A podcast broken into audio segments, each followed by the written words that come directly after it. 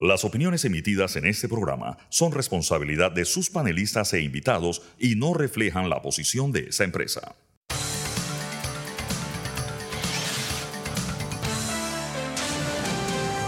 Mesa de Periodistas. Buenos días Panamá, bienvenidos a Mesa de Periodistas. Hoy en nuestra edición de martes 11 de septiembre les habla Alfonso Grimaldo de Nueva Nación. Me pueden seguir en arroba alfonso AGP, suscribirse a Nueva Nación, nuevanación.com.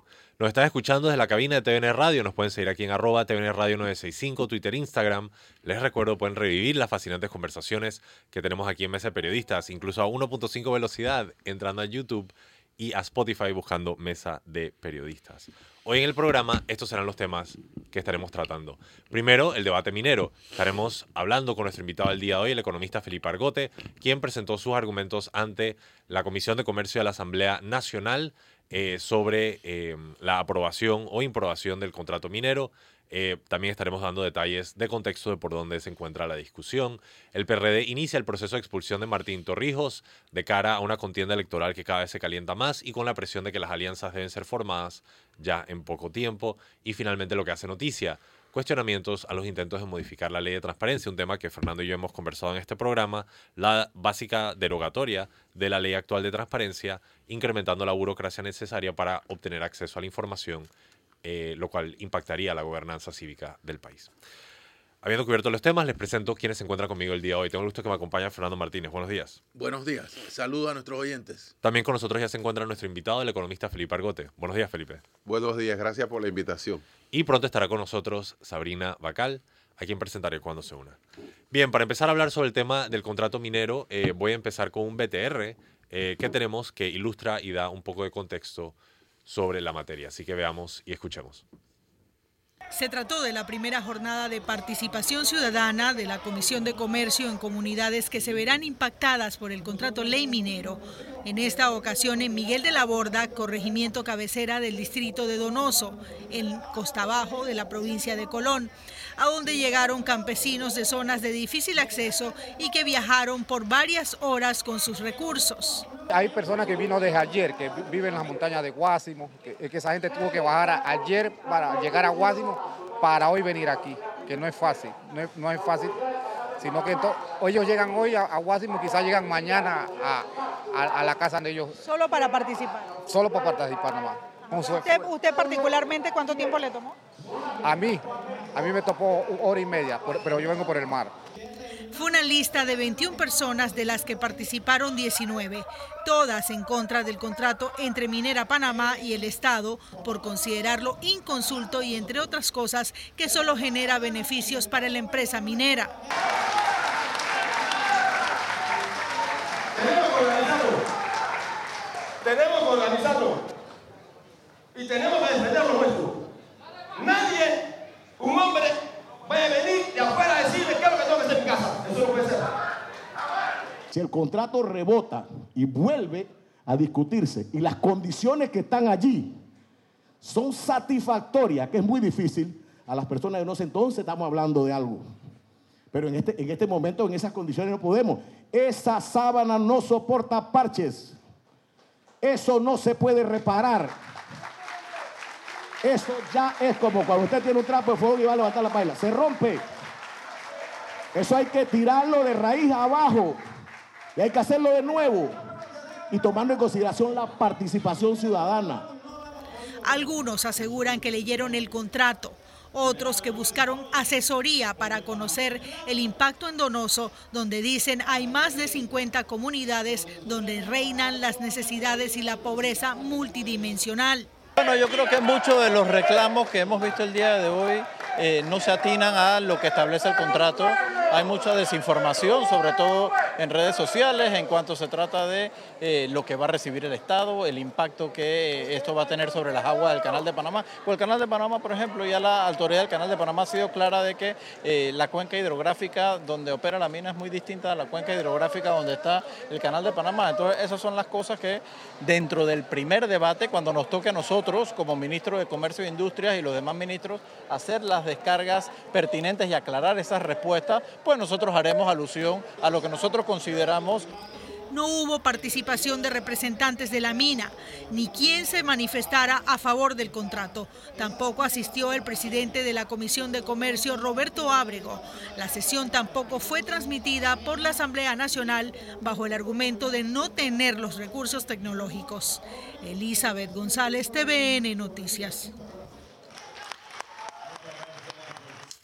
Estamos de regreso con el programa. Yo personalmente quisiera aplaudir esa nota de Elizabeth González por lo robusta, completa que estaba y todo el contexto que daba. Para ofrecer más detalles, Fernando. Bueno, eh, lo primero que voy a señalar es que hoy eh, numerosas organizaciones del movimiento social y ambientalista del país están convocando una marcha a las 4 de la tarde eh, contra el proyecto minero. que esta consulta, que no es consulta porque no es vinculante, de eh, la Comisión de Comercio de la Asamblea de Diputados se, eh, eh, se vuelve, se reúne mañana en la comunidad de con la comunidad de Coclecito y pasado mañana, jueves, con la comunidad de La Pintada. Es decir, que esta especie de consulta no vinculante continúa mañana y pasado mañana. me parece importante también eh, señalar que en un periodo de, poco más de una semana, representantes de la sociedad civil, eh, importantes personalidades eh, de la comunidad científica, de la comunidad académica, de los movimientos ambientalistas, estuvieron presentes en la asamblea y estuvieron expresando sus puntos de vista alrededor de, eh, de este contrato minero. Eh, Felipe Argote, que está con nosotros, es una de esas voces y por eso lo hemos invitado a este programa para que eh, nos haga un replay de, de, su intervención en la Asamblea señalando su posición frente al tema del contrato minero. Felipe, bienvenido. Gracias, gracias, eh, buenos días y gracias por la oportunidad. Eh, bueno, yo no voy a repetir el, discurso, pero voy a sacar algunos elementos fundamentales que tienen que ver con las cifras, fundamentalmente, eh, de lo que la mina ha ganado hasta ahora, lo que reporta haber ganado a sus accionistas, porque no es que la minera presenta estados financieros públicos, sino que al ser una compañía First Quantum, eh, pública, o sea, de accionista, está obligado a presentarlo en, eh, en Canadá. Entonces, ante esa situación, nosotros tenemos eh, algo de los de las cifras que publican. Por ejemplo, que hasta ahora han ganado 3.253 millones de dólares ya en utilidad neta. Eso es dos veces lo que nos da el canal de Panamá, básicamente. sí, prácticamente, pues se lo han llevado, pero eh, lo interesante es que en África, y sabemos que África no es el ejemplo en donde las, en los países tienen la mayor parte de los recursos de los que son dueños, son más bien maltratados y, se están llevando su riqueza. Pero a pesar de eso, en, en Kansashi y en Sentinel, que son dos minas que están en Zambia, ellos han pagado 392 y 349 millones de dólares solamente en el eh, en el año 2021. Ese mismo año, eh, Panamá tuvo 50% más de ingreso. La mina eh, minera tuvo más 50% más de ingreso que la primera y tuvo 40% más que la segunda. O sea que tuvo 1.434 millones y pagó de impuestos sobre la renta cero. O sea, ni un solo centavo porque el contrato original establecía que no tenían que pagar impuestos sobre la renta. Entonces, esas son las, las situaciones que se dan en este país, en donde si tú abres una tienda, abres un restaurante y tienes una ganancia, tienes que pagar el 25% de lo que ya te ganaste. Entonces, ¿cómo se explica que una transnacional eh, simplemente le digas que no pague impuestos sobre la ganancia? Cuando además, si tú tienes una tienda, tienes que comprar la mercancía y venderla y tu utilidad eh, es la diferencia. En cambio, en la mina estás tomando nuestro oro, nuestra plata. Exacto.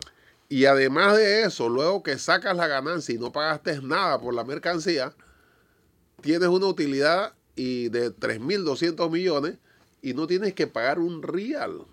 ¿Y qué pasa con eso? Que yo le decía pues que el ministro, eh, si él estaba sin trabajo cuando lo contrataron y le hubieran ofrecido 100 dólares de salario, diría, "Ah, qué buen salario, 100 veces más de lo que me pagaba, porque antes no me pagaba nada. No, ¿verdad? Él va a decir cuánto es el salario de ministro. Entonces, decir que ganas 10 veces o que vas a ganar 10 veces de cero, eh, no es la referencia a tomar en cuenta. La referencia a tomar en cuenta es que, por ejemplo, en África, que no es que le están pagando lo que corresponde, tienen 38% de el ingreso, de la utilidad, pero de la utilidad en impuestos sobre la renta. Y aquí simplemente es cero. Y tú me vas a decir que con que paguen 375 millones es más que suficiente cuando eso, eh, si lo tomas en cuenta en proporción, sería alrededor del 26% de la utilidad neta. Cuando cualquier persona que tenga una empresa tiene que pagar 25%, pero está, tiene que pagar su, su propio producto que compra. Y en este caso la mina no lo está haciendo. Y luego, adicionalmente, ya que dije que se ganaron 3.200 millones y no pagaron nada porque el contrato le decía que no tenían que pagar, y resulta que dice el contrato que con 392 millones, 395 millones que paguen, ya no deben nada para atrás, es un finiquito, se cierra todo, perdiendo o regalando, a pesar del contrato es pésimo, aún así regalan más de 800 millones de dólares de lo que debería pagar con la baja proporción de pago que tiene que hacer. Entonces toda la estructura del eh, el mismo concepto. Por eso yo le decía que el problema es eh, un problema ideológico, porque ellos son personas que tal vez estuvieron en Estados Unidos, seguramente que sí. Entonces ellos no entienden que nuestra eh, concepción como país es diferente. Yo le ponía el ejemplo de los Beverly Ricos. Era un programa que yo veía hace muchos años, tal vez ustedes no lo vieron porque eran, son mucho más jóvenes. Pero se vi. trataba de un, Yo también lo vi. Tú lo viste, sí, bueno. Se Muy trataba popular. de un montañés que disparaba un conejo y le pegaba al piso y le salía petróleo. Y entonces se convirtió en millonario y se fue a Beverly Hills, un montañés en Beverly Hills. Porque en Estados Unidos lo que tú te encuentras es tuyo. Acá no, acá es del Estado, es de la sociedad. Antes de pasar, Fernando, nada más quería darle la bienvenida a Sabrina. Buenos días, Sabrina. Bienvenida a Mesa Periodista. Buenos, buenos días a nuestra audiencia, buenos días Felipe. Voy Buenos con días, Fernando Sabrina. y luego Sabrina Sí, tiene yo- preguntas. Antes de pasar de la parte económica al tema mismo del contrato, yo quería referirme a la narrativa que ha predominado alrededor de este contrato. La narrativa es que la empresa nos dice que consideremos lo que ellos invierten en eh, lo que ellos invierten para producir esos beneficios, tres mil y tantos millones, como nuestros beneficios. Eh, es decir, el salario que ellos pagan, que es una inversión que ellos hacen para obtener esas ganancias, las cuotas del seguro social, etcétera, que ellos pagan, los equipos que compran, eso es parte de nuestra, eso es parte de nuestra ganancia, dicen ellos. Pero mi, mi- mi sentido común me dice, si vamos a compartir los costos de inversión, hagamos que el Estado panameño sea inversionista, sea codueño de esa empresa, que tenga una parte de las acciones, no que nos van a dar unas regalías que eran miserables hace con el viejo contrato y que pretenden que siga siendo mi- miserables con el nuevo contrato. Este es un problema de la nada. Cada vez que, que yo hablo con un defensor de contrato, ah, no, pero es que ellos generan mucho empleo. Pero el, empleo es lo que ellos invierten para generar esa riqueza. Ah, no, pero ellos compran maquinaria. Ah, no, ellos, sí, pero esa es su inversión. ¿Tú quieres que yo reconozca esa inversión como parte, como el aporte que da el país? Bueno, entonces seamos codueños, seamos accionistas de, de, de, de First Quantum. Pero eso no es lo que se está, no eso no es lo que, lo que negoció el gobierno de este país. Mira, en Chile la minería se le llama el salario de Chile. Y eso es así desde que Salvador Allende nacionalizó eh, las minas y la hizo estatales. Lo que nosotros eh, colocamos eh, es mucho. Es el oro, es la plata, es el cobre. ellos no pueden salir huyendo y decir, bueno, si no nos vamos, pues nos vamos para otro lado. No es que en otro lado no está el cobre, el cobre está aquí. Entonces, si yo tengo oro en mi casa y tú me dices, oye, yo no, tú no sabes cómo sacarlo, yo sí, yo voy a sacarlo, perfecto, y te voy a dar trabajo por eso.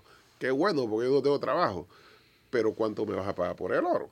Porque al final el oro sigue siendo mío, no me conformo con los trabajos que me vas a dar, porque tú al final vas a tener una utilidad de eso, porque ya el trabajo lo estás pagando con los ingresos y luego vas a tener una utilidad. Por eso yo creo que, que primero eso y segundo, si yo tengo un contrato contigo en donde en 13, 14 años yo voy a ser el dueño total de la empresa, ¿por qué yo te voy a dar un contrato por 40? Y no es que tengan, eh, no tienen ningún contrato, pero asumamos que de buena fe, aunque sabían que era abusivo, ellos hicieron una inversión pensando en las condiciones que se les dio. Pero esas condiciones que se le dio y ese contrato que no existe, terminaba en 2037. Entonces, ¿por qué yo te voy a dar un día más? Yo te doy hasta el 2037 para que haya cierto nivel, digamos, de seguridad, eh, pero yo puedo pensar en el 2035 o eliminarla o tomarla como Estado o ponerla en licitación o lo que sea necesario. La parte legal yo no me meto, puede decir no, pero tienes que hacer licitación, puede ser que, que sea cierto. Pero en cualquiera de los casos ese contrato nunca debió pasar del 2037 y la parte que ponemos nosotros, eso se calcula, porque el, cobre, el oro tiene un valor y en función de eso nosotros somos los accionistas. Eh, por esa parte que estamos poniendo en el negocio, se hace un cálculo y al final es la propuesta que yo hago, ¿no? Que el Estado tenga el 49%, que la transnacional tenga el 49% y que los trabajadores de la mina tengan un 2%. ¿Sabes lo que eso significa? Eh, con un ingreso de mil millones, ellos van a tener 20 millones a repartir entre 7 mil empleados al final del año, siempre y cuando eh, eh, se, distribuyan los dividendos, lo cual es un bono de fin de año por ser parte del proceso. Eh, y al final, claro, la minera tendría que tener la mayor parte de la junta directiva porque nadie va a hacer una inversión de ese tipo siendo minoría. Pero en un calendario lógico, al final el Estado termina teniendo la mayoría y en el 2037 queda con la totalidad de las acciones porque no hay forma de poder controlar mejor que la mina no haga desbarajustes a que nosotros tengamos, seamos parte de la junta directiva. Sabrina. Sí, eh, Felipe, me gustó muchísimo, su, muchísimo y creo que a mucha gente su presentación por lo clara. Eh, ahora usted decía, y también lo dijo ese día, que hay un problema ideológico con los negociadores porque probablemente estudiaron en Estados Unidos yo creo que el problema no es ideológico, yo creo que el problema es del interés. Pareciera que no estaban defendiendo el interés panameño, es mi opinión. Pero me interesó mucho em, lo que usted analizó de con qué se puede comparar y con qué no se puede comparar, porque ese argumento de que este contrato es mucho mejor que el anterior eh, deja por fuera la comparación de lo que el contrato pudo haber sido, de lo que de lo que si, si hubiese negociado pensando en los intereses de Panamá económicamente, le tocaría, le correspondería al Estado panameño en impuestos y también en dividendos. Entonces, yo sé que usted ha hecho un planteamiento de que el Estado tenga el 49%, asumiendo que, que eso pues no se va a dar porque yo no veo, digo, no veo mucha disposición a escuchar en este momento. Eh, escuchábamos ahorita al ministro diciendo que, que, lo del canal es una confusión. Eh, parece que no escuchó bien ni a Catín ni a Quijano, que plantean la preocupación a futuro. Entonces, la pregunta que yo quiero hacerle es, ¿cuánto sería económicamente si se hubiese negociado pensando en Panamá en los intereses de Panamá lo que nos correspondería, o sea, ya pensando, ok, tenemos una mina eh, cuánto nos correspondería económicamente y cuánto nos correspondería en impuestos, porque eso es lo otro, lo que no han pagado en impuestos. Sí, mira, hay cosas que al principio parecen absurdas, como por ejemplo pensar que podemos, que podíamos sacar a la mayor potencia económica y militar de la historia. Como decía en esos tiempos, ¿usted creen que pueden sacar a esa gente eh, a sombrerazo? Cuando evidentemente para ellos es estratégico tener un ejército, un comando sur en este lugar del mundo.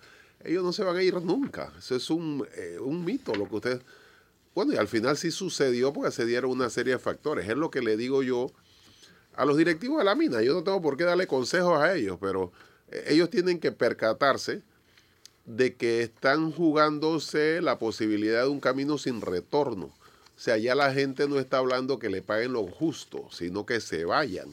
Entonces, eh, pueden perderlo todo y, sus asesores dicen que lo, nos amenazan con una demanda con una demanda. O sea, nosotros nos enfrentamos al ejército más poderoso del mundo y lo que disparaban ellos no eran demandas y mataron a Escanio Arosemena, a Rosa Elena Landecho, a, a inclusive al, un líder de, de, Coclé, Ezequiel González Meneses, eh, y pues, y al final la gente siguió peleando por eso, porque la situación daba, mira, si ellos hubieran pagado en impuestos sobre la renta lo mismo que pagan en África, eh, hubieran pagado 550 millones de dólares solamente en el 2021 en impuestos sobre la renta, sin contar lo que deben haber pagado por el cobre y el oro, no.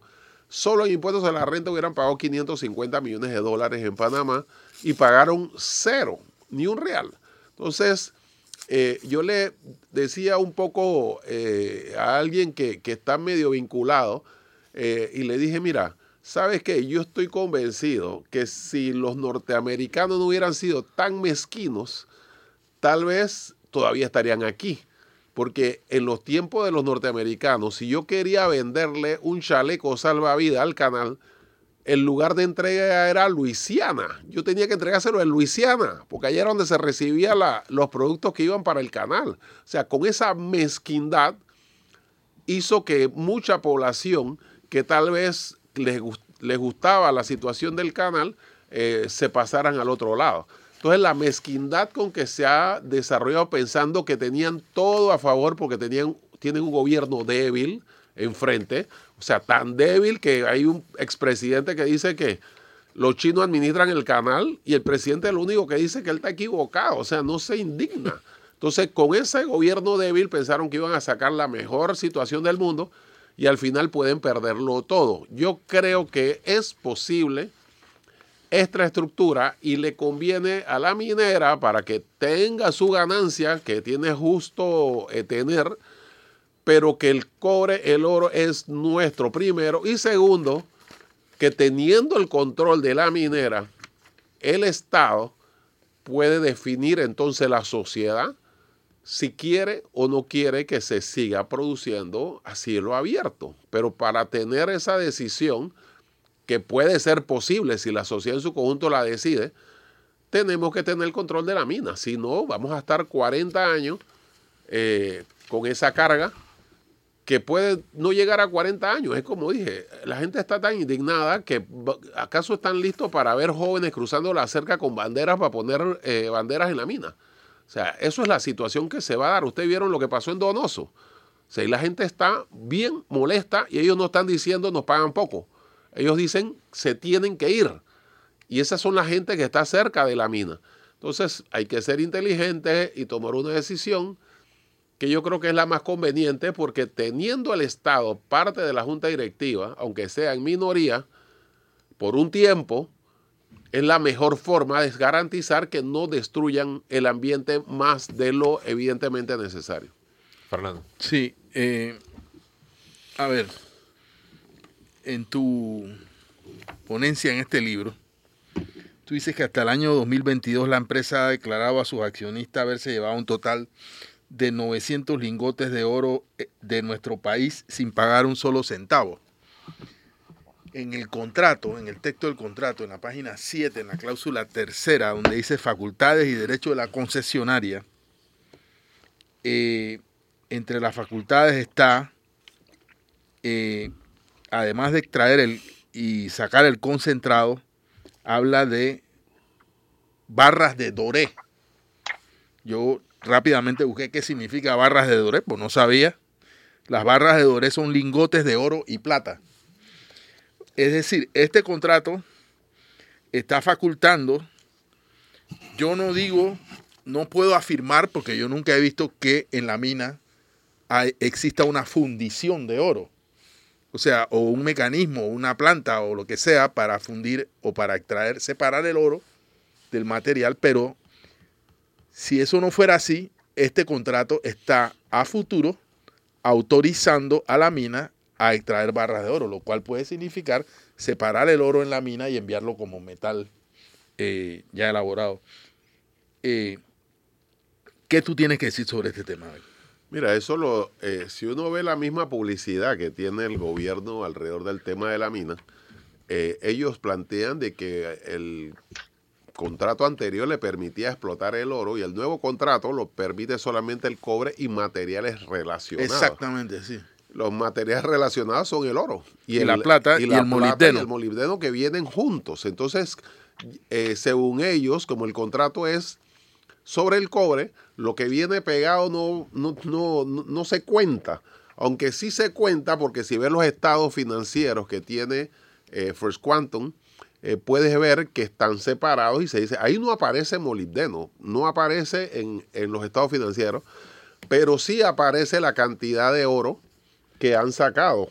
Entonces, solamente viendo las onzas en oro, uno puede calcular lo que corresponde a un lingote de oro. Ya deben estar pasando con, eh, a mediados de este año deben estar pasando los mil lingotes de oro, aunque no van en lingotes de oro, sino que van en material bruto. Eso es lo que sería si se eh, fundiera. Quiero aprovechar en este momento para pedir el cambio, pero cuando regresamos continuamos discutiendo este y otros temas aquí en Mesa Periodistas, el análisis profundo y diferente que los pone al día, manténganse en sintonía. Y estamos de regreso en Mesa Periodistas, el análisis profundo y diferente que los pone al día. Les recuerdo, les Alfonso Grimaldo de Nueva Nación, me acompañan Fernando Martínez, Sabrina Bacal y el economista Felipe Argote. Sabrina, continuamos contigo. Sí, tengo aquí el libro de José Chembarría que aprovecho para recomendárselo a la audiencia, eh, porque además de tener las opiniones de, varios analistas, tiene el mismo contrato impreso que es importante leer. También recordarles que hoy hay una marcha contra el contrato.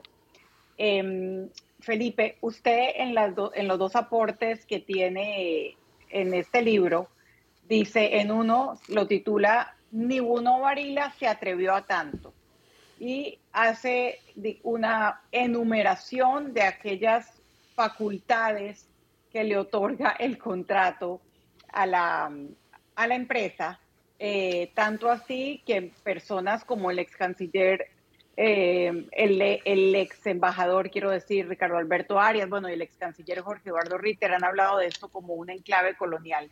¿Nos puede hablar un poquito de estas, de estas prerrogativas que da el contrato a la mina? Sí, por supuesto. Hay, eh, por supuesto, una serie de elementos que no tienen, eh, la verdad, eh, ninguna razón que no sea un enclave colonial. después de lo que inclusive escribí, después de, mi ponencia en, en la asamblea, supe por palabras del ex negociador Salamín de que estados extranjeros controlan más del 50% de las acciones. Solamente por eso ya ese contrato, eh, yo no soy abogado, pero evidentemente no puede ser que China tenga el 40% de las acciones eh, del contrato y que Singapur tenga una parte y Corea del Sur tenga 10%. No porque, no porque si fueran empresas privadas no tendría ningún problema, porque aquí puede, todo el mundo puede invertir, nosotros no somos una colonia de nadie. Pero ya cuando se está hablando de estados directamente que controlan eh, parcelas y en donde hay cerca y donde solamente seis funcionarios pueden estar ahí, donde hay siete mil personas, donde hasta uno de cada cuatro puede ser eh, empleado extranjero, evidentemente es cuestión de tiempo que allá se levante una bandera extranjera eh, y que se está, ¿por qué? ¿Quiénes van a ser los policías? Sea, yo tengo un- yo les dije a los directivos de la mina, porque yo estuve reunido con ellos por deferencia de el presidente de APEDE, eh, y les planteé, o sea, si yo, ah, yo estoy en la mina y se me pierde la laptop, ¿a dónde yo voy? Si no hay un policía, tengo que ir al de seguridad de la mina. ¿Y quién va a definir eso? Que son cuestiones de, digamos, de pase, alguien le pega a otro. Alguien en la mina va a definir eso, porque no se van ahí a, a la pintada ni a Penonomé a definir algo como que este me pegó. Eso lo van a definir. Entonces ustedes van a tener jueces. O sea, ustedes van a tener un país eh, allá adentro donde se van a definir eh, y se van a decidir cosas y donde no puede entrar la policía, donde no pueden entrar los funcionarios, donde eh, el gobierno paró la exportación de la mina porque tenían descalibradas las pesas y ahora resulta que ya resolvieron ese problema con que ya no necesitan eh, verificar el, si están o no calibradas. Entonces, todos esos aspectos que tienen que ver con un enclave colonial que nosotros ya vivimos, hace pues que la gente se indigne y que evidentemente nosotros, como dije, nosotros no tenemos vocación de colonia. O sea, Panamá no tiene vocación de colonia. Y si eso no fuera eh, posible, ellos ins- in- insisten en imponer un esquema de contrato colonial, pues saldremos a la calle y seremos cientos y después seremos miles y después seremos decenas de miles. Al final van a tener que irse de una forma u otra. ¿Por qué? Porque se sobrepasaron. Mira, esa estructura. Yo tengo experiencia en contratación internacional también porque soy empresario y, y- he trabajado con esto y hay elementos ahí que son evidentemente absurdos. O sea, tú no pones una cantidad fija de 375 millones porque eso baja en función del tiempo. 375 millones. Si tú tienes un local, tú no vas a alquilarlo por 40 años por 375 dólares mensuales. Eso es, se cae de su peso. Eh, y, luego, pues, tienes eh, una serie de variables, por ejemplo, la utilidad bruta, que te dice que va a ser utilidad bruta. Mira, eh, Minera puede decidir venderle a First Quantum con un 2% o un 1% de margen. A lo que pasa es que yo nada más produzco y que ellos comercialicen, porque hasta ahora Minera comercializa. Y con eso simplemente se le viene abajo la utilidad bruta y pagan menos y ellos ganan más. Mira, solamente el año en donde se firmó el contrato, al año donde efectivamente firmó, donde se terminó de negociar, a donde se firmó, la utilidad bruta cayó repentinamente 18%. O sea, ¿por qué? Porque ellos ya sabían que era utilidad bruta lo que iban a, eh, sobre lo que iban a calcular el pago. Entonces, esa cantidad de elementos hacen inviable que ese contrato, en este momento, por supuesto, lo que la tarea es rechazarlo, tirarlo abajo. Pero no me digan que el ministro va a regresar para atrás para decir que en vez de dos nos den tres y que en vez de 375 nos den 385. Porque se trata de que la estructura del contrato está como en clave colonial y que los montos que se pagan son extraordinariamente bajos. Y que la destrucción que van a hacer por tener una minería a cielo abierto no son controlables. Y que pueden cruzar el, la montaña o el cerro que divide eh, el Caribe del Atlántico y ocupar y utilizar el agua que utiliza el canal. Por eso se dice que no va a tener canal, tal vez no va a tener problemas en 10 años, pero tal vez en 15 o 20, cuando la mina se expanda hacia el sur, puede ocupar y tendrá derecho además a desviar aguas. O sea, ¿qué empresa tiene derecho a unilateralmente desviar las aguas de, de, los ríos eh, y, o, a, o, a, expropiar? Y a expropiar no solamente dentro del área, o sea, un diputado, y no solamente la mina, sus contratistas. O sea, una diputada contratista de la mina puede decir que en Capira necesito esto para poner los camiones que, que son los que uso para sacar la tierra de la mina y, y ordenar la expropiación de tu finca.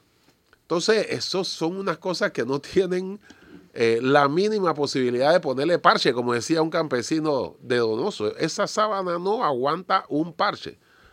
Hay que cambiarlo, hay que tirarlo abajo y, y como he dicho, yo no soy ecologista, yo no estoy planteando cerrar la mina, pero yo sí creo que el Estado, la única forma es que nosotros definamos si queremos o no, es que el Estado sea el propietario de la mina. Nacionalización de la mina, pero una forma ordenada. Yo no digo que entre el Senafrón mañana, yo digo que estamos todavía en posibilidades de que esto salga con buen pie, porque van a, por querer quererlo mucho, van a quedar sin nada, porque la gente está muy indignada. Yo solo quería aportar brevemente que algo que me pareció fantástico las transmisiones que se dieron y que ahora ha citado es que la mina había intentado presentar una perspectiva de que no, la comunidad entera nos apoya, todas las áreas aledañas están con nosotros, de hecho somos unos héroes. eh, y en efecto lo que hemos escuchado a la misma población es, no, ni los queremos aquí, lárguense. Y me parece que eso rompe un poco esa narrativa. Fernando. Bueno, no sé. O sea, a mí me parece que el Estado también está en obligación de garantizar la inversión que ha hecho la empresa. Eh, dicho esto, a mí eh, me gustaría que explicaras eso a lo que has, tocado tangencialmente, la diferencia entre la llamada utilidad bruta y, y un porcentaje de las ventas. Nosotros antes recibíamos una regalía del 2%, pero era un porcentaje de las ventas. Y en este contrato cambió a un porcentaje de la utilidad bruta. Eso, ¿cómo se come? Claro, la diferencia pues es los gastos operativos, no los administrativos, pero sí los operativos. Entonces, como digo, actualmente eh, 2% de los ingresos, ya tú sabes cuántos son los ingresos, y es muy difícil que la mina, la minera manipule los ingresos porque tiene que darle cuenta a sus accionistas. Teniendo, eh, dudo mucho que, que ellos van a mentirle a sus propios accionistas, y como es una empresa pública, o sea, una empresa de acciones, no, cuando digo pública no significa que es de un gobierno, es simplemente una empresa de acciones, ellos están obligados a publicar los estados financieros y decir cuánto es el ingreso. Pero si lo que tienen que pagar, yo me, si yo soy el gerente de la empresa y veo que dando la utilidad bruta, yo puedo cambiar la estructura sin, sin hacer nada ilegal y decir, mira, actualmente la utilidad bruta de la empresa puede, era hasta 55%. O sea, imagínense la, el- la utilidad bruta espectacularmente alta, inclusive más que el canal. Yo puedo decir, mira, eh, ya yo no quiero comercializar. Yo solamente produzco y le vendo a First Quantum. Y me gano un 2%.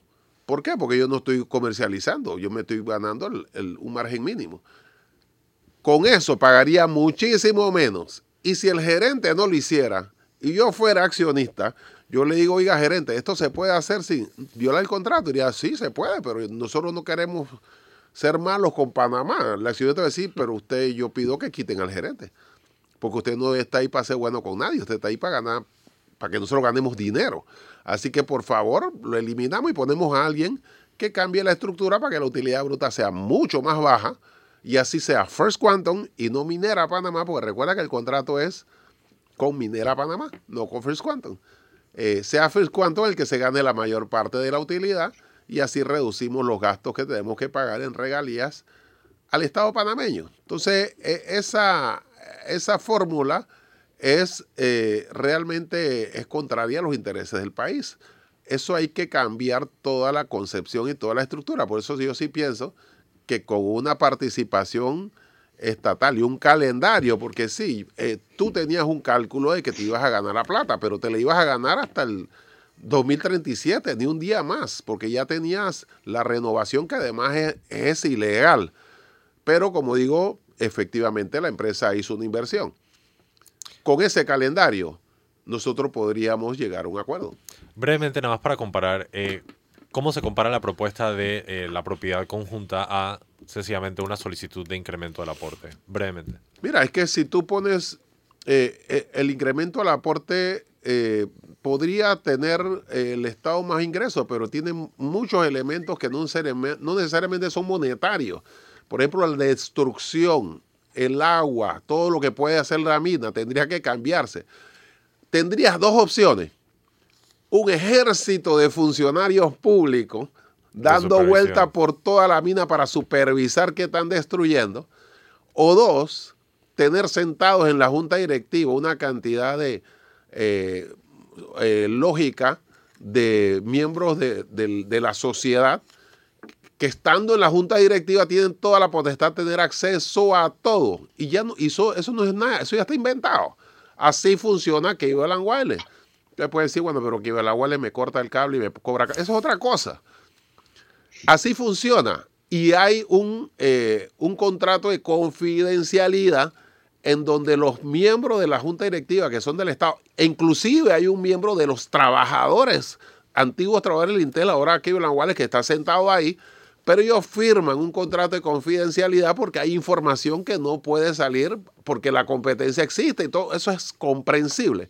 Pero estando ahí, podemos tener la garantía de que primero tenemos eh, cubierto nuestras eh, necesidades y evitar que nos destruyan. Y dos, vamos aprendiendo, porque nosotros no sabemos manejar minas, eso es cierto. Tampoco sabíamos manejar un canal, pero hubo un calendario que permitió que fueran entrando más panameños, que fueran conociendo y al final manejamos el canal mejor que los gringos. Entonces, seguramente en 10, 12, 13 años, que es lo que le falta para eso, para que termine, eh, nosotros teníamos la capacidad ya de administrarla por nuestra cuenta.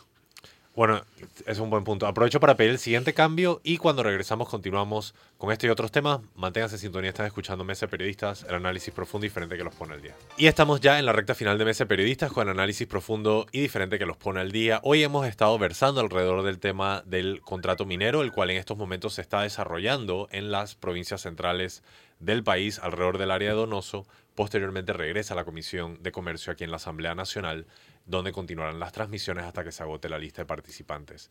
Eh, para cerrar este bloque, le paso la palabra a Felipe Argote para las conclusiones finales.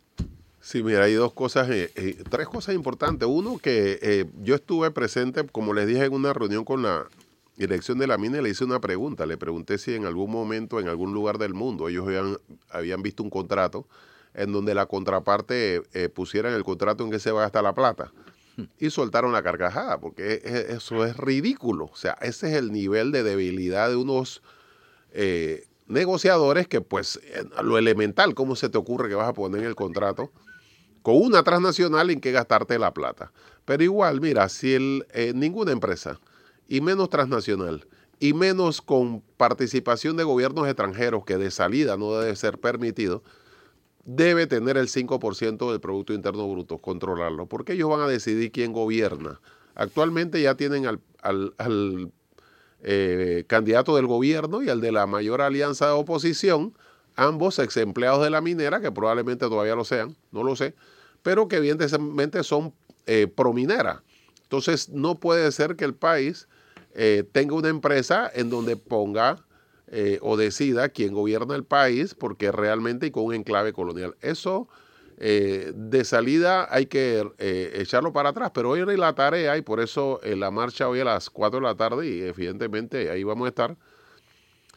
es importante que se rechace ese contrato, porque la indignación es mayor, pero sabemos que tenemos una asamblea que hace lo que le da la gana. Yo lo que les digo es que estamos en una situación muy crítica y espero que entiendan que hay una línea que si la pasamos, ahí eh, es un camino sin retorno. No creo que debemos pasarlo. Eh, salgamos a las calles muy pacíficamente para poder demostrar que estamos en contra del contrato. Bueno, muchas gracias. Felipe se queda con nosotros hasta el cierre del programa, pero para cubrir otros temas de la agenda le paso la palabra a Sabrina para hablar un poco sobre las movidas internas que se están dando del PRD eh, me imagino que como algún tipo de castigo a la candidatura paralela de Martín Torrijos.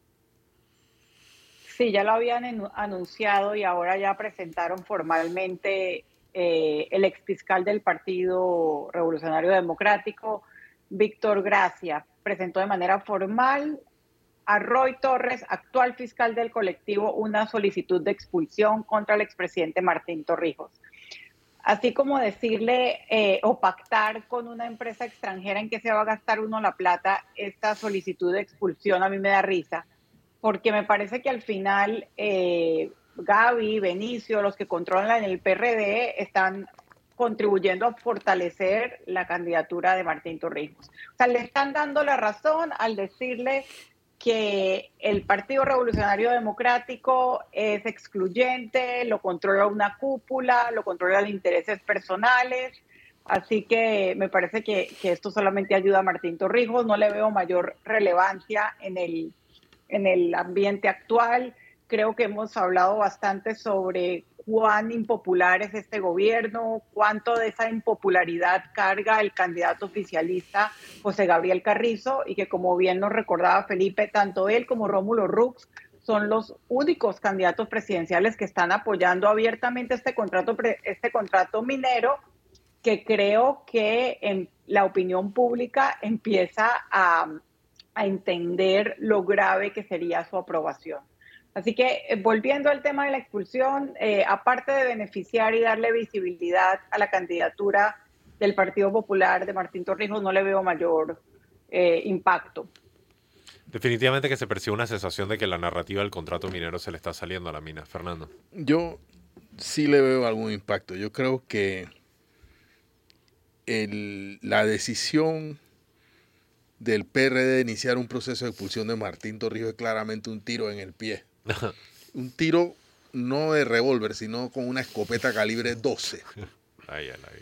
Eh, es, es un error de cálculo político eh, que, en mi opinión, es decir, si ellos quieren un debate ideológico con una persona que está cuestionando el actual liderazgo del partido y que está cuestionando al partido mismo, eh, sea por el argumento de que ya no hay torrijismo en ese partido, al, final hay una disputa por quién eh, tiene más legitimidad en abanderar eso que todavía es un recuerdo importante en, en las bases del PRD, que es el torrijismo.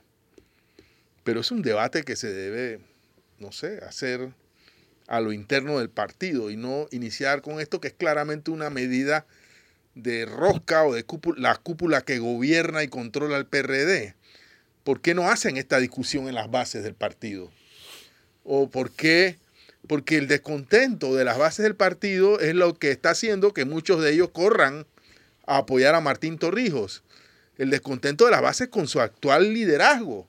Un liderazgo claramente eh, empantanado en la corrupción y en muchas otras variantes.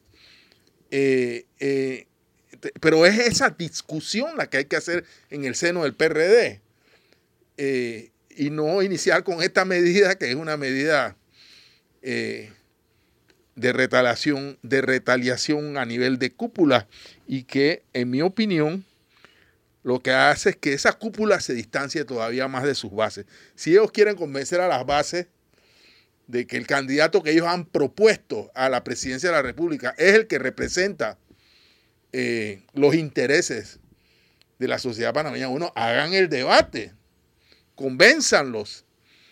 Eh, pero lo, que, lo que ven las bases es que el candidato que ellos proponen viene detrás de la, de la ambulancia, no marca ni de...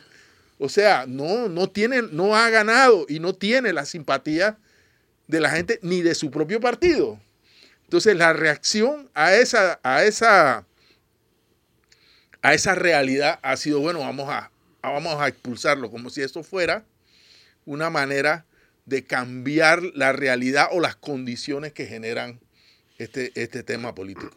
Si de verdad quieren discutir eh, cuál candidato representa los intereses o el futuro del país, háganlo. Me parece, está bien. Pero obviando la discusión, lo que han hecho es darse un, tiro, un certero tiro en el pie. Esa es mi opinión. Autodestrucción ambulatoria. Felipe. Mira, la historia está llena de casos de, personas que lideraron movilizaciones y luego quedaron eh, gobernando. Historia reciente, el caso de Chile de Boric eh, Petro en Colombia, que estuvieron eh, a la cabeza de, de movilizaciones o participando de ellas. ¿Por qué lo digo? Porque actualmente solamente dos candidaturas, la de la profesora Maribel Gordón y Ricardo Lombana, han convocado a la movilización de esta tarde. El caso de Martín, aunque él ha dicho que está en contra del contrato, es una declaración como un papel eh, para poder decir yo estuve en contra, pero no está metido a fondo en garantizar que ese enclave colonial eh, se garantice o, se ejecute. Eh, por eso creo que la posición de Ricardo Lombana y de Maribel Gordón los coloca a ellos, tal vez no hoy, pero en, los meses subsiguientes, si esta movilización logra su cometido y estoy casi seguro que así será eh, como realmente los que tendrán posibilidades de ganar las elecciones.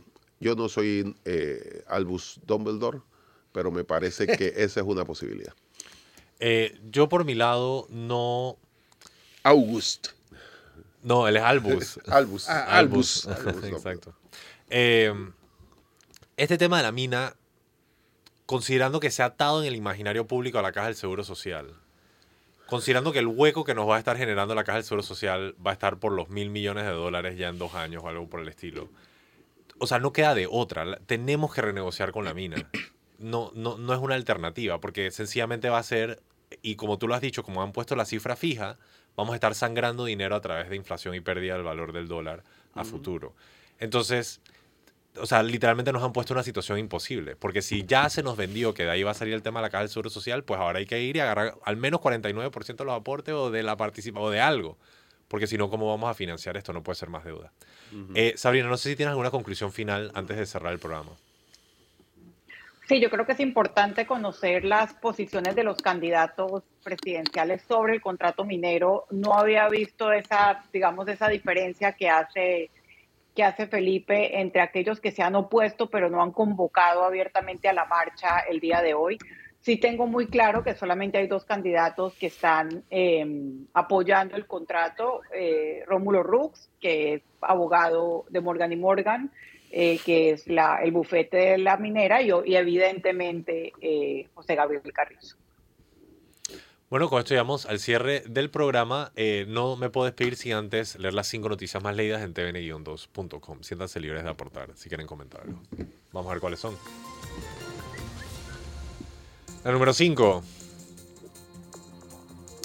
Al sol a mano, Judy Meana dice que sería una distinción ser la vicepresidenta de Carrizo. Eh, pueden ir a ver sus comentarios en tvn-2.com. No sé qué tan probable sea que eso ocurra. Vamos a la número 4. No sé qué, no sé qué tan mal esté la candidatura de Gaby Carrizo. No sé qué tal. Modelo se somete a cirugía para alargar sus piernas. Hace rato que no leíamos las cinco noticias de tvn.com. Se me había olvidado. Se me había olvidado. Modelo se somete a cirugía para alargar sus piernas por capricho de su esposo y luego se arrepiente. Cuidado con las cirugías estéticas y la calidad de los médicos que eh, las realizan. Pueden entrar a ver los detalles en tvn-2.com. Veamos la número 3. Atención, Sporting SM separa de su equipo femenino a Linet Cedeño.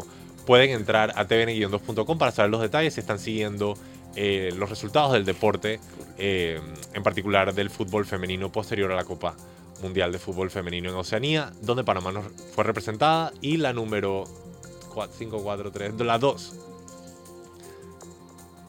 Vetados de por vida, Kanye West y su esposa reciben dura sanción por actos indecentes. Aparentemente se encontraban en Venecia y eh, precisamente por exhibirse en uno de estos paseos de botes famosos en Venecia, fueron eh, prohibidos por la empresa de alguna vez participar en estos de vuelta. Vamos a ver la número uno. Qué bien, qué bien que esta es la número uno. La verdad, me trae un poco de vuelta esperanza. Juicio Blue Apple. La jueza Valoisa Martínez acoge a término de ley para emitir su decisión. Eh, no sé, Fernando, si quieres algún detalle de Blue Apple. No hablamos eh, de Blue Apple hoy. eh, creo que debemos hacerlo mañana porque hay una gran cantidad de lecciones que traer de este, la celebración de este juicio. No, no voy a comenzar a hablar de eso porque no termino. Pero mañana creo que debemos dedicarles un rato a este, a este asunto. Oye, y aunque tú no termines, ¿cuál es el término de Blue Apple? ¿Cuánto tiempo le queda a la jueza para...? 30 días más un plus por el- lo voluminoso del, del expediente, que son casi 400 tomos. Bueno, ahí lo tienen un mes de espera. Vamos. Más de un mes probablemente. Cerramos el programa. Muchas gracias a Sabrina Bacal. Gracias a ustedes, gracias Felipe. Muchas gracias a Fernando Martínez. Saludos a nuestros oyentes. A nuestro invitado Felipe Argote. Gracias por la invitación. Gracias a Albus Dumbledore. Ya, ya, ya me aprendí el nombre. Claro que sí. Y muchas gracias sobre todo a nuestro querido público. Les recuerdo que tiene una cita mañana a las 8 de la mañana aquí en Mesa de Periodistas con análisis profundo y diferente que los pone al día. Feliz martes.